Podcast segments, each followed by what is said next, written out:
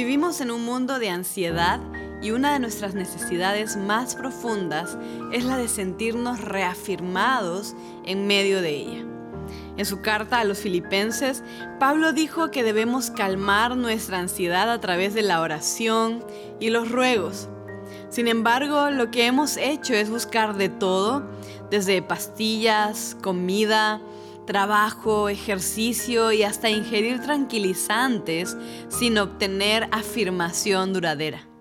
Cuando nos vemos confrontados por nuestros temores, preocupaciones y ansiedades en un mundo lleno de incertidumbre como el nuestro, clamamos diciendo, nada de esto está bien.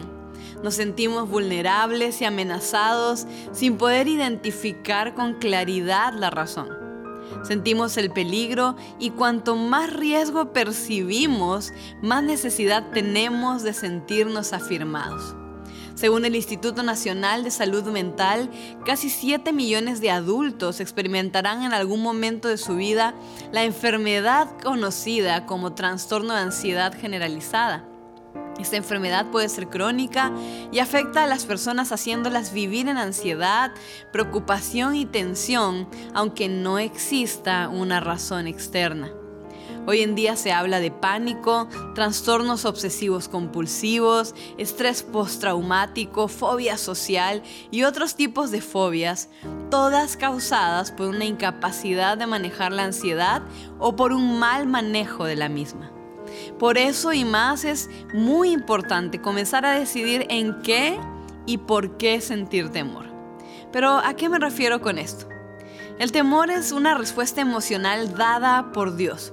Él quiere que la usemos para bien. Sin embargo, no quiere que terminemos paralizados. El temor no es necesariamente algo malo. Es más, el temor razonable puede ser un gran motivador. Pero el temor irracional es aquel que está fuera de sus límites y de la realidad.